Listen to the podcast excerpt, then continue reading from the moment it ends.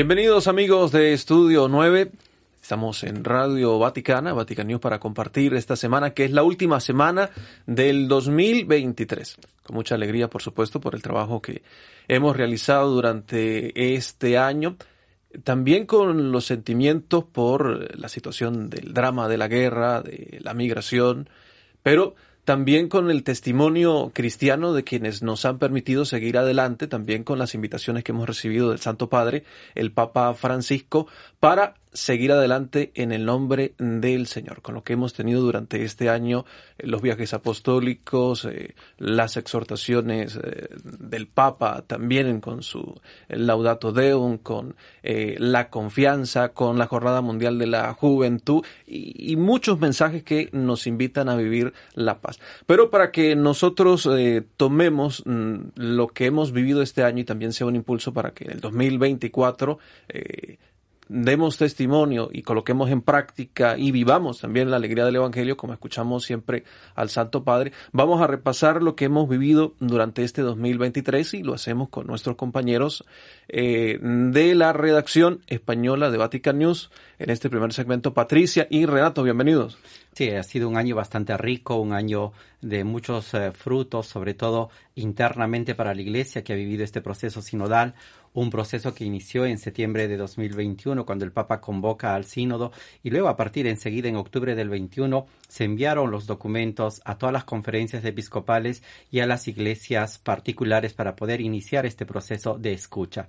Y esa fue la primera fase, una primera fase diocesana, una primera fase que se vivió en las parroquias y que duró hasta agosto de 2022. En agosto del 22 empezamos una segunda fase que fue la fase continental, donde todo lo que se había trabajado en las parroquias, en las diócesis, se llevó a nivel eh, nacional en las diferentes conferencias para poder seguir escuchando, recogiendo lo que era el sentir del pueblo sobre tres temas principales, la comunión, la participación y la misión. Papa Francisco ha querido un poco centrar este proceso sinodal en estos tres aspectos buscando que la Iglesia de cara al futuro pueda tener actualidad y sobre todo vigencia. Eh, hemos pasado el tema de, la situación de la pandemia y entrado al sínodo, ¿no? Así es. ¿Alguna imagen, Patricia, tal vez, de, de, esta situación que hemos vivido en el mundo y también cómo la Iglesia la ha interpretado y acompañado desde la pandemia al sínodo?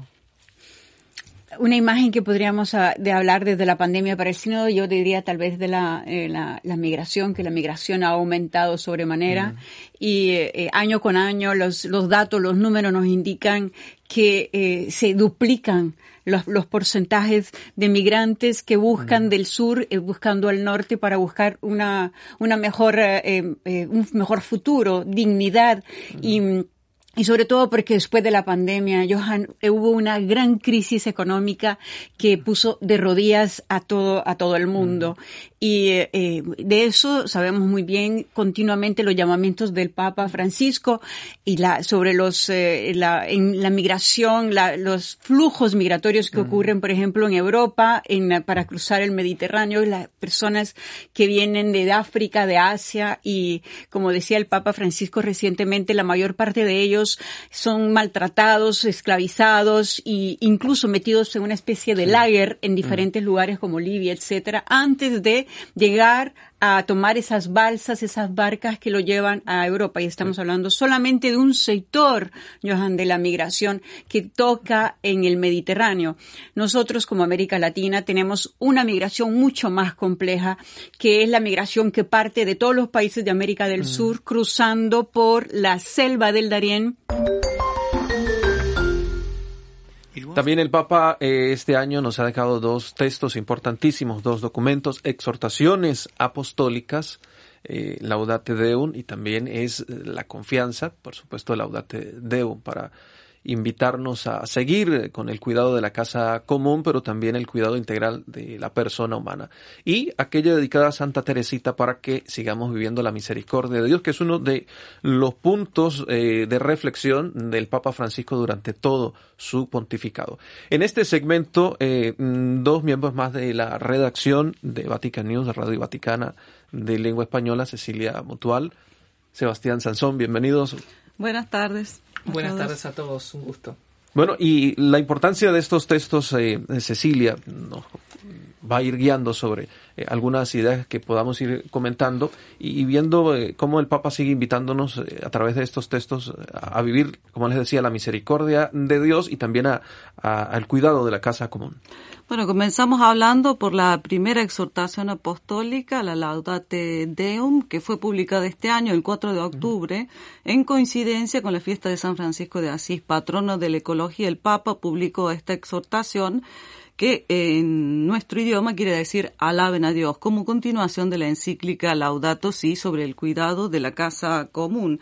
Es una exhortación que en ese momento miraba en particular a la COP28 y que se celebró en Dubái a finales de noviembre, inicios de y principios de diciembre, ¿no? Seis capítulos en los cuales el sucesor de Pedro se plantea precisar y completar lo ya afirmado en el texto anterior sobre la ecología integral y al mismo tiempo lanzar una voz de alarma y una llamada a la corresponsabilidad ante la emergencia del cambio climático antes de que sea demasiado tarde. Es uno de los llamados frecuentes del Papa, sí, Sebastián. Incluso hay movimientos que Sebastián ha seguido también en su trabajo, eh, que, ayudan de jóvenes a, promover el cuidado de la casa común.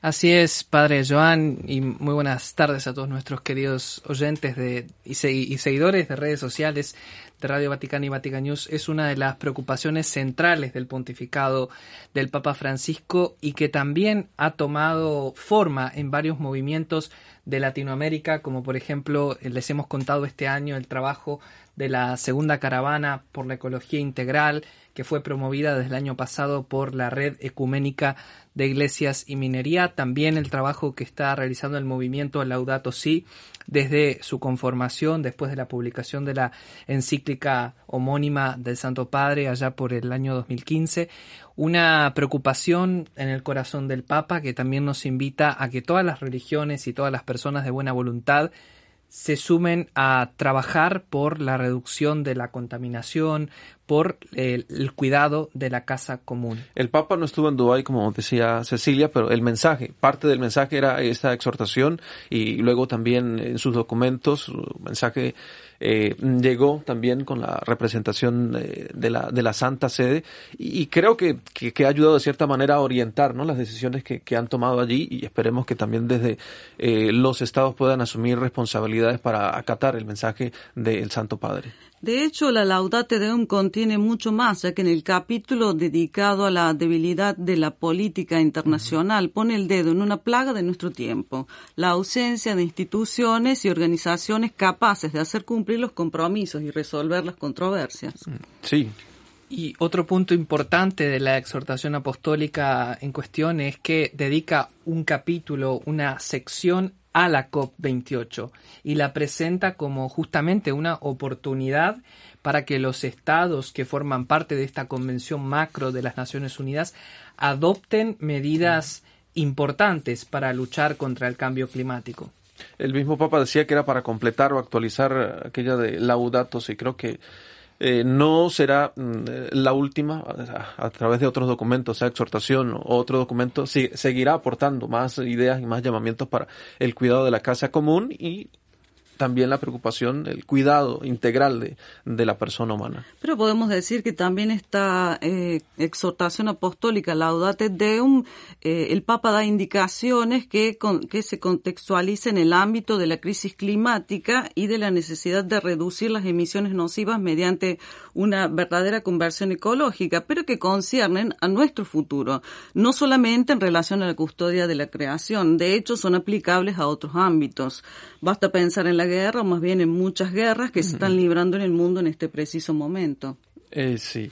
Y con eso del llamado a la guerra, hay una serie de llamados que el Santo Padre desde el inicio de, del conflicto de la guerra en Ucrania ha querido hacerlo frecuentemente hasta el día de hoy. Cada, en cada alocución siempre tiene presente a estas naciones que sufren la guerra. Exactamente, no solamente en las audiencias generales, sino también después de cada rezo mariano del Ángelus o del Regina Cheli, dependiendo del tiempo litúrgico que se esté viviendo, el Papa Francisco alza su voz denunciando el drama de la guerra, que siempre una derrota. Solo ganan los fabricantes de armas, es la frase que más ha repetido. También cuando recibe a grupos, delegaciones de distintas partes del mundo, les reitera la invitación, el clamor de los pueblos a que se detenga eh, las armas y se prioricen la, y se priorice la búsqueda de caminos valientes hacia la paz. Lo hemos visto también este año, lamentablemente, con la situación del terrorismo en Israel, el sufrimiento de la población palestina también. No tiene, eh, no se olvida el Santo Padre. Y en este último segmento nos despedimos con Renato que está nuevamente con nosotros y, también eh, la hermana Débora Vargas que hace una experiencia eh, durante estos días en la redacción de Vatican News de lengua española. Bienvenida, Sor. Buenas tardes a todos los que nos están escuchando. Y sí, hago parte del proyecto Pentecostés, que tiene como objetivo visibilizar un poco más la vida consagrada en los medios de comunicación. Y para mí ha estado una inmensa alegría poder eh, aprender de, ustedes que trabajan aquí en la redacción de Vatican News. Eh, y también valorar el esfuerzo que hacen, ¿no? A veces uno lee un texto o un video y desconoce el tiempo, la dedicación que hay detrás para producir eso. Y, y también, bueno, agradecer la oportunidad que nos brindó al Instituto de las Apóstoles del Sagrado Corazón de Jesús al poder compartir las reflexiones del, Evangelio durante este tiempo de Adviento. Fue una, una hermosa oportunidad y crecimiento también personal. No, nuestro agradecimiento para la congregación por, por este gran aporte. Renato comparte con nosotros también para dar este paso al próximo año. Este es el programa de fin de año y también casi el, de, el, inicio del próximo. Eh, nos recuerda eh, cuál será aproximadamente el camino. Sabemos que es el camino sinodal, ¿no? Principalmente. Sí, una de las perspectivas de la Iglesia es este camino sinodal que va a su segunda sesión que se realizará en el mes de octubre de 2024, pero ya en el mes de mayo las conferencias episcopales van a enviar los diferentes resúmenes que se han hecho de este documento. Hace poco les pidieron hacer un examen, consulta. Una consulta nuevamente a nivel de conferencia episcopal para evaluar el documento que se trabajó en octubre de este año que será la base de lo que va a ser el encuentro de octubre de 2024. También podemos destacar y invitamos a todos nuestros oyentes de América Latina, España, a seguir el Congreso Eucarístico Internacional que se va a llevar a cabo en Ecuador del 8 al 15 de septiembre y también eh, este sínodo que ya hemos señalado en octubre del 24 y por supuesto acompañar al Papa Francisco y toda la noticia de la Santa Sede con las celebraciones litúrgicas, las próximas celebraciones litúrgicas, la del primero de enero, Día Mundial de la Paz y de Santa María, el 6 de enero la Epifanía y el 7 de enero el bautismo del Señor con el cual estaremos cerrando el tiempo litúrgico de la Navidad. Todas estas celebraciones presididas por el Papa Francisco. Así es. Gracias, hermana Débora, por compartir con nosotros algún mensaje. Nos ha dado el mensaje de Adviento, ahora también un mensaje de Navidad para todos. Y bueno, desear a todas las familias que puedan vivir una celebración de Navidad muy centrada en Jesús, en contemplar el pesebre, que es lo que nos invitaba el Papa en estas últimas catequesis que nos brindó. Y también invitarlos a que hagan un momento en familia de estar frente al pesebre y pedir por la paz, ¿no? Al príncipe de la paz que regale ese don para toda la humanidad. Gracias, gracias Renato. Un mensaje de Año Nuevo para todos. Da, primero que todo agradecer a los oyentes, a todos los seguidores que han estado acompañándonos durante este 2023 y pedirles que continúen en sintonía de Radio Vaticana, Vatican News, a través de nuestra página web, a través de las redes sociales, a través de las diferentes plataformas para poder estar actualizados con la noticia del Papa Francisco, de la Santa Sede y también de las iglesias en América Latina y en España. Y a todos un feliz año 2024.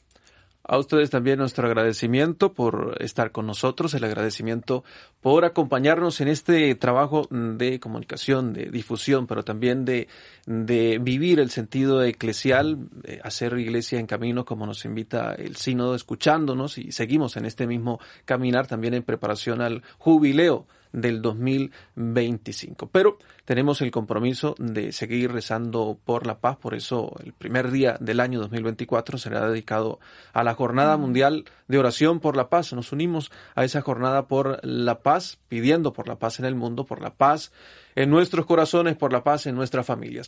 Muchas gracias a todos, que tengan una feliz Navidad y un feliz año 2024. Hasta la próxima. Hasta el próximo año.